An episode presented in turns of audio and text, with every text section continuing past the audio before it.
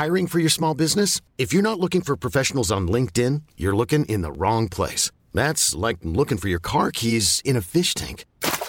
LinkedIn helps you hire professionals you can't find anywhere else, even those who aren't actively searching for a new job but might be open to the perfect role. In a given month, over 70% of LinkedIn users don't even visit other leading job sites. So start looking in the right place. With LinkedIn, you can hire professionals like a professional. Post your free job on linkedin.com slash achieve today. Ella es Natalie Marcos, especialista en medicina antiedad y medicina mente-cuerpo. Reconocida nutrióloga funcional, conferencista y escritora a nivel mundial. Ella te invita a resetear, reparar y regenerar. Bienvenido y bienvenida a Las 3 R's de Natalie Marcos. Las 3 R's. Bienvenidos a un tema apasionante, metabolismo y alimentación, con un invitado de Colombia, el doctor querido Oscar Rosero Polarte. Es médico internista con especialidad en endocrinología, que ha publicado varias revistas científicas y ahora con su lanzamiento del libro más importante que es Meta Alimentación. Un gusto tenerlo, doctor Oscar un gusto para mí estar contigo el día de hoy y por supuesto que con toda la audiencia que está presenciando en este momento eh, esta, conversación, esta deliciosa plática en, tema, en un tema que me apasiona y que llevo trabajando muchos años. Muchas gracias por la invitación. ¿Cómo surgió esta idea de este libro, este título y este tema tan interesante? Es muy interesante el trabajo. Yo como endocrinólogo ya tengo más o menos 15 años de experiencia. En mis primeros años de endocrinología trabajaba como todos los endocrinólogos graduados de escuela con método científico, muy presionados por la industria farmacéutica, muy encausados a esto de que enfermedad, respuesta, una pastilla o una inyección y, lo tenía claro y me iba relativamente bien. Sin embargo, empecé a notar como que había algo que faltaba en esa ecuación de bienestar y salud, porque no solamente puede ser una pastilla. Dije yo, yo estudié metabolismo, sé y conozco las vías metabólicas, sé de hormonas, ¿por qué no estoy aplicando ese conocimiento y simplemente me convertí en un formulador de pastillas? Hay un clic y hay un cambio en mi percepción de vida y empecé a inclinar mi atención hacia pacientes con problemas metabólicos, sobrepeso, resistencia a la insulina, obesidad y empecé a escuchar repetitivamente las mismas historias, los mismos problemas, las mismas dudas, los mismos inconvenientes y empecé a decir, oiga, esto es algo que no es de uno, sino es de muchos. Creo que vale la pena empezar a, a dar respuesta a las masas de las preguntas que todos tienen. Y entonces entré a las redes sociales hace más o menos cuatro años, muy tímido, pero empecé a, explorar y a decir, mire, esto es más fácil de lo que todos creen mis años de experiencia me han demostrado pequeños cambios hacen la diferencia y empecé mi, historia con la comida real o mejor con la comida ancestral de, América. En ese transcurrir yo venía de antes como escritor de literatura científica, entonces he escrito capítulos de libros de medicina, he escrito artículos o papers en revistas médicas eh, internacionales, entonces tenía la experiencia de escribir en términos muy técnicos, pero dije, toda esta información se está quedando en una pequeña, una limitada cantidad de personas que no están aplicándolo, hay que llevarlo a las masas. Entonces dije, voy a empezar a escribir, voy a empezar a contar desde lo anecdótico de mi práctica diaria, más la evidencia científica que aprendí a escribir, que aprendí a analizar y voy a resumirlo en un compendio muy sencillo que nos lleve a la, luz, que nos lleve la, la, claridad en torno a esa palabra como tan compleja y como tan esotérica como es metabolismo. Y ahí surge el libro Meta Alimentación. Doctor, ¿por qué las dietas no funcionan? Eso es la mejor pregunta del mundo. Y no funcionan, en mi opinión, por la misma palabra dieta. Creo que eh, ha sido golpeada, maltratada, ofendida. Eh, desafortunadamente, nosotros los profesionales de la salud sabemos que la palabra dieta está bien, eh, en el aspecto técnico está bien. El problema es que las masas o el común general no entiende el concepto de la palabra dieta y asume que dieta es una restricción asociada a enfermedad por un tiempo limitado.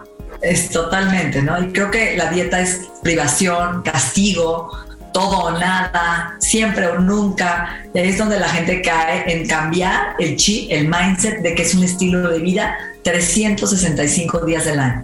Así es, Natalie, pero el problema también tiene que ver con qué es ese estilo de vida o cómo percibimos ese estilo de vida sostenible, cómo, lo, cómo hacemos para, para, para percibirlo, porque es que también desafortunadamente en nuestras culturas, México es igual que Colombia, asumimos que comer bien es hacer dieta. Creo que la palabra de comer normal se desdibujó por culpa de la presión farmacéutica, eh, de, la industria, eh, perdón, no farmacéutica, sino de la industria de los alimentos, se desdibujó ese concepto de comer normal y entonces al que come vegetales, buenas proteínas, alimentos ricos en fibra, le dicen es que está dieta. Y al que come mal, es que sí está comiendo normal. Entonces, eso es otra cosa que hay que trabajar y por eso yo hablo siempre, y en mi libro siempre hablo de la ancestralidad como concepto de nutrición. O sea, la ancestralidad nutricional es fundamental y teniendo en cuenta algo, y es que nuestra ancestral, ancestralidad mesoamericana nada tiene que ver con la ancestralidad europea ni con la ancestralidad canadiense. Nosotros en Centroamérica y Suramérica del Centro tenemos una ancestralidad diferente. Nuestra evolución nutricional fue diferente. Y si entendemos eso, vamos a encontrar la respuesta y la solución al 90% de las enfermedades crónicas que tenemos hoy en día en México, Colombia, Ecuador, Perú, Venezuela, Centroamérica. Está ahí, en lo que en nuestros ancestros está la respuesta. Esta es una nueva teoría que está viniendo muy fuerte en longevidad que hablan ahora los grandes especialistas de Harvard, ¿no? Como David Sinclair, donde dice, come con tus ancestros, porque si yo soy mexicana, por ejemplo, pero mis ancestros, mis abuelos son de Rusia, Polonia, por ejemplo, Turquía, a mí el aguacate, o el, que es la palta, o el maíz, no es para mí. Platícanos de esta teoría. Mira, eso es una cosa esplendorosamente bella porque empezamos a entender aquellas intolerancias a ciertos grupos de alimentos en ciertos grupos de personas en particular. Por ejemplo, a mí me dicen y aparecen papers que dicen el maíz es inflamatorio. Evita comer maíz porque es inflamatorio. Claro, cuando voy a ver las referencias es Europa, es Norteamérica con una influencia eh, inglesa muy fuerte. Pero ¿qué pasó con nuestras culturas? ¿Qué pasó con México? ¿Qué pasó con Perú? ¿Qué pasó con Colombia? ¿Cómo creció el imperio? qué pasaba antes del descubrimiento de América y cuál es la base de nuestra alimentación? Maíz. Nuestro genoma tiene nativo americano muchísima carga. Entonces el maíz a nosotros quizás no nos hace ni cosquillas, pero el europeo sí le va a caer pesado. Pasa como ejemplo con el trigo muchos se dicen, no, es que el gluten no pasa nada, eh, miren, la dieta mediterránea tiene mucho gluten y no pasa nada. Sí, claro, para ellos allá, porque ellos tienen miles de años de tolerancia, pero a nosotros el trigo nos llegó hace 500 años menos. Entonces no podemos pretender que en tan solo 500 años, que es un ciclo de vida muy, muy corto en el planeta Tierra, ya estemos preparados para asimilar el gluten todos. Algunos, digo yo, a los que no les cae mal el, el gluten es porque tienen mucha carga europea, felices, pero los que tenemos más bien carguita y nativo indio americano, nos cae pesadito el gluten, es mejor evitarlo. Entonces creo que eso es muy importante de entender la tolerancia y empezar a ver un poquito por dónde vamos. Y, creo que por eso ese concepto de la ancestralidad a la hora de comer nos va a dar muchas respuestas y muchas soluciones y sobre todo en masa y económicas, porque no hay que invertir mucho. Mente y cuerpo en perfecta armonía. Escuchas las tres R's, un podcast de Natalie Marcos.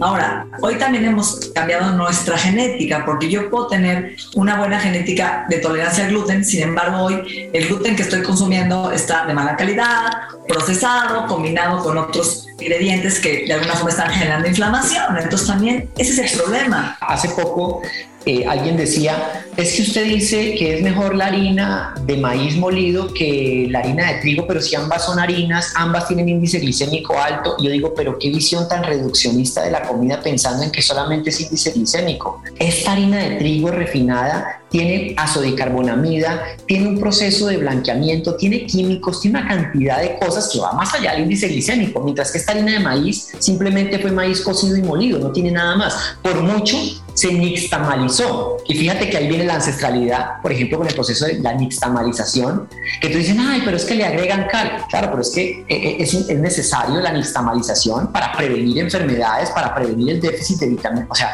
fíjate cómo uno dice, los, los nativos americanos tienen un conocimiento de alimentación bárbaro. Tú dices, eh, en México, por ejemplo, eh, allá no había una ganadería extensiva, ni todos se la pasaban comiendo carne de vaca como locos, ni podían comer, era a punta de frijoles con maíz, muy buena fuente de proteínas, muy buena fuente de energía y se mantuvo toda una civilización esplendorosa y con un desarrollo maravilloso. Entonces uno dice, oiga, venga, hay que bajarle un poquito a tanta bulla, tanta información que nos llega y decir, eh, hay cosas que definitivamente son diferentes y no podemos seguir catalogando los alimentos ni por calorías ni por índice glicémico, sino por contextos. Creo que los contextos son los que nos empiezan a dar respuestas. Qué bonito, qué bonito lo que está diciendo, porque además hemos visto en nuestros pacientes que aunque toman alimentos de bajo índice glicémico, si están estresados, si no hacen ejercicio, si no mastican, eso les afecta mucho más que la carga ¿no? glucémica de un alimento si no durmieron esa noche. Total, y mira que eso del estrés, por ejemplo, hoy precisamente hice un video corto, se hacen unos videos muy cortos así como, como claves para explicar eh, el efecto del cortisol, eh, pequeñas dosis crónicas de cortisol, y aclaraba que el estrés no solamente viene del trabajo ni el estrés psicológico, el estrés físico también, que lo estoy viendo ahora muy frecuentemente, muchas personas que tratan de compensar su mala alimentación con estrés físico en entrenamiento. Entonces se alimentan muy mal, pero hacen tres horas de entrenamientos mortales, se dan durísimo, eso genera un estrés altísimo, sube el cortisol y la comida mala sube la insulina y cortisol más insulina, una catástrofe metabólica. Entonces, el estrés, no solamente psicológico, sino el físico también. Qué buen punto tocó, porque la gente compensa y cree que va a sacar el estrés en el box eso está repercutiendo en un círculo vicioso, ¿no? Muy importante en, su vida. Ahora, Doc, ¿qué es el metabolismo? ¿Se puede mejorar? ¿Se puede cambiar con la edad? ¿Va empeorando con la edad? ¿Baja con las hormonas? Es un mito que cada año tenemos 0.4% menos el metabolismo. Sí, eso, eso es un... Yo digo que eh, la, eh, la palabra metabolismo es una palabra como esotérica, como mística, como que todo el mundo habla de ella, pero en el fondo uno como que no termina de entenderla. En Colombia hay un dicho que dice que no hay que creer en brujas, pero que existen, existen. Y eso lo aplico yo al tema de las calorías y todo, que ya te voy a explicar, pero con el metabolismo pasa lo mismo, ¿no? Como, y, y, yo en el libro lo explico, hay un capítulo explicando bien, en, en, en, el libro digo, ¿qué es el metabolismo? Entonces yo te lo resumo, el metabolismo es una serie de procesos que llevan a la asimilación de nutrientes y para mantenernos vivos. Eso es como rápidamente lo que funciona Empiezo yo a entender que metabolismo son nutrientes y los nutrientes aportan energía. Entonces me voy ampliando un poquito. Entonces digo, voy a hablar de energía. La energía no es una velocidad, entonces ya no puedo hablar ni de metabolismo rápido ni de metabolismo lento porque la energía no se mide en velocidades. Entonces no existen los metabolismos rápidos y los metabolismos lentos. Entonces existe el metabolismo y la forma de, que es el proceso de asimilación, pero la forma de volver tangible, un, objetivo, un concepto subjetivo, es hablar de energía. Entonces yo hablo de metabolismo como energía y la energía se expresa en calorías. Fíjate lo interesante. Entonces partimos de una palabra esotérica y la convertimos en algo práctico que se llaman calorías. Y hay un punto importante de entender y es la tasa metabólica basal que es el consumo energético individual en situación de reposo. yo digo, el metabolismo esotérico lo puedo traducir en algo pragmático y es tasa metabólica en reposo. ¿Cuánta energía mi cuerpo está gastando diariamente? Y ese es el punto más importante de entender, porque a partir de ahí es que puedo o construir ganancias de peso o construir disminuciones de peso a partir de eso. Y ahí viene el, el dicho de las calorías. No hay que contar calorías, pero que existen, existen. Entonces, si yo tengo que mi gasto energético, por ejemplo, mi metabolismo energético son 1500 calorías gastadas al día, yo tengo que saber que ese es mi límite. Si me paso, el extra se me va a ir al depósito que es la grasa. Y si me hace falta, voy a coger de la grasa y me lo voy a gastar. No hay que contar calorías porque no funciona, pero sí tengo que tener en cuenta ese aspecto de que cada cuerpo humano consume energía de una manera diferente, así como los vehículos, cada vehículo consume energía de una manera diferente. Eso es importante a la hora de entender que no todos los metabolismos son iguales, que no todas las dietas funcionan igual para todo el mundo y que hay que partir de la base de entender que si yo como más de lo que estoy gastando, voy a aumentar necesariamente de peso porque hay un mecanismo ancestral biológico y es la acumulación de grasa como reserva energética para cuando no hay. Y eso que tú preguntabas de la disminución del metabolismo es cierto. ¿Por qué? Porque uno con los años pierde masa muscular, los procesos orgánicos son diferentes y va disminuyendo. De tal forma que, ojo señoritas, muchas dicen, pero si yo como lo mismo que comía a los 20, pues es que ahora tienes 40, ya no es lo mismo. Es cierto, y lo vemos sobre todo en la gente de la tercera edad, que disminuye el metabolismo inmunológico, ¿no? Sus defensas no son iguales. Absolutamente. Porque hay muchos, ¿no? En donde ya no absorbe los nutrientes, disminuye su metabolismo, ¿no? En reposo. Este, pues todos estos factores, querramos o no, sí tienen un impacto en nuestra salud. Y a, nosotros nos enseñaron en la carrera de nutrición es, yo como, ¿no? Menos mm. de lo que gasto, bajo de peso, como si fuera tan fácil, ¿no? Y como, más de lo que gasto, subo peso. Como, lo mismo que gasto y ni subo ni bajo. Ojalá fuera así de fácil la vida. Entonces seríamos genios en la nutrición. No, eso es un caos. Eso es un caos completo porque ahí viene el tema de las calorías. Y es lo que hablábamos ahorita. No se comporta igual una caloría proveniente de un producto industrial inflamatorio que una caloría proveniente de un producto real no procesado.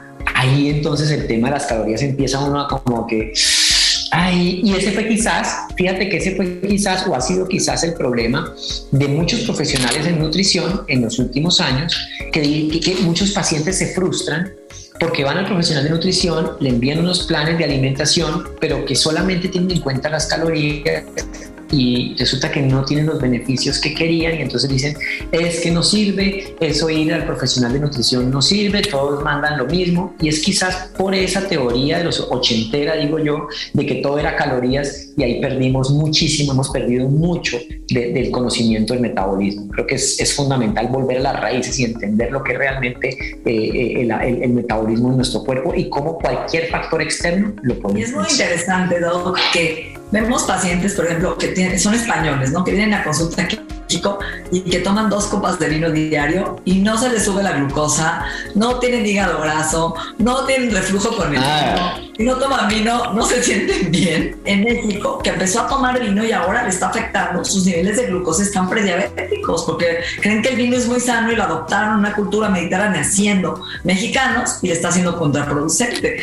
Y otra vez decirle, a ver, tú toma tequila y mezcal, amigo, no te metas con el vino. Mira que, mira que eso, eso que hace poco eh, yo asesoro a la industria farmacéutica eh, y hace poco hicieron un video, un, un, laboratorio que produce medicamentos para diabetes y sacó un video de un experto en diabetes colombiano hablando de que la dieta ideal era la dieta mediterránea y es la que funcionaba y los llamé y les dije, venga, pero es que en Colombia es el río Magdalena el río que pasa por Colombia es el Magdalena, no es el mar Mediterráneo.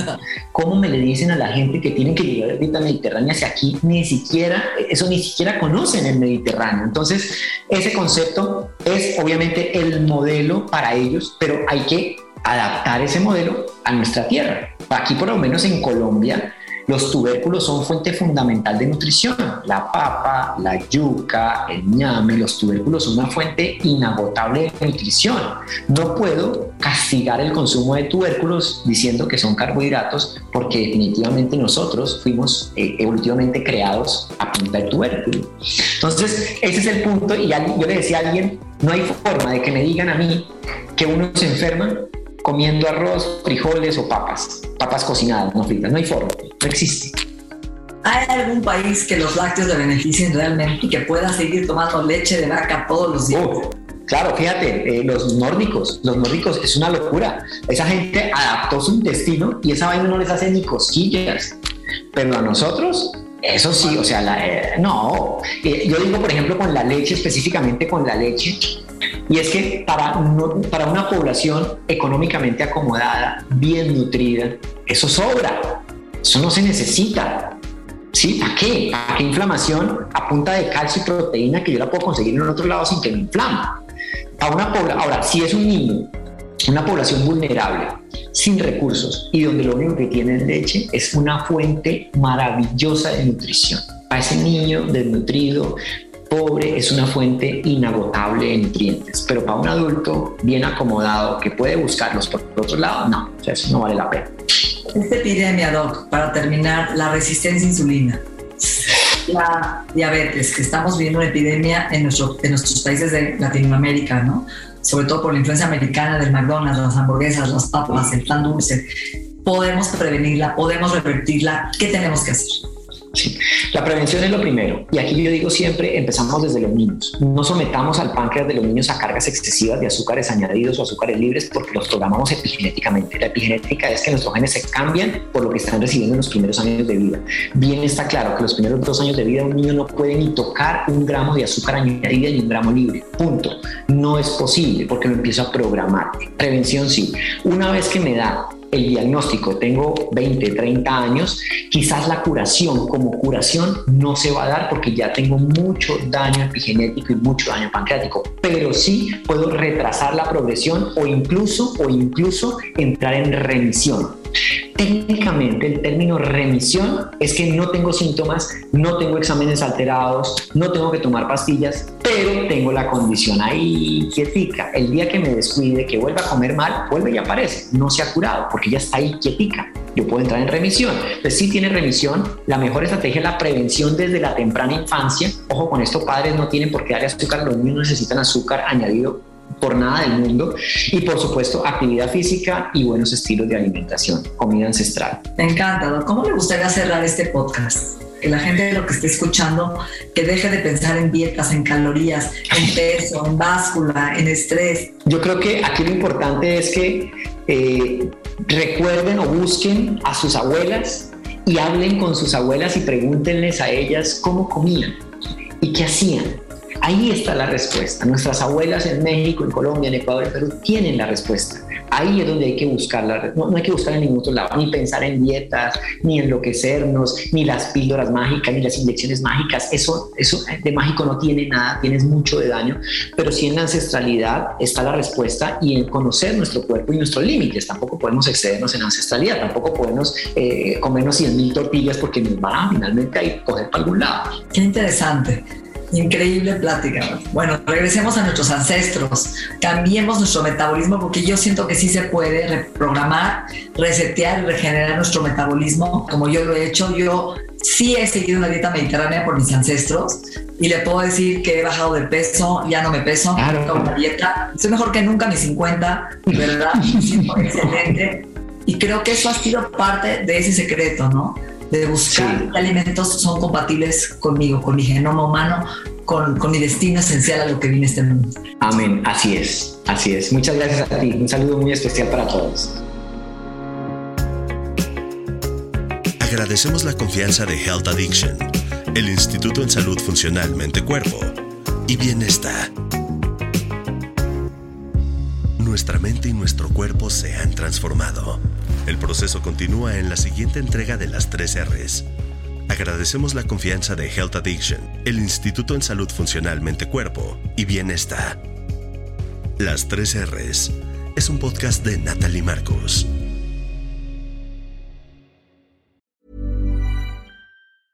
Hey folks, I'm Mark Marin from the WTF podcast and this episode is brought to you by Kleenex Ultra Soft Tissues your ally to help tackle your allergy symptoms this season. I love the change of seasons, but nobody loves pollen and all those other things floating in the air that make you sneeze during this nice weather. Kleenex Ultra Soft tissues are hypoallergenic and allergist approved. So fight back against watery eyes and runny noses without worrying about irritating your skin. For this allergy season, grab Kleenex and face allergies head on.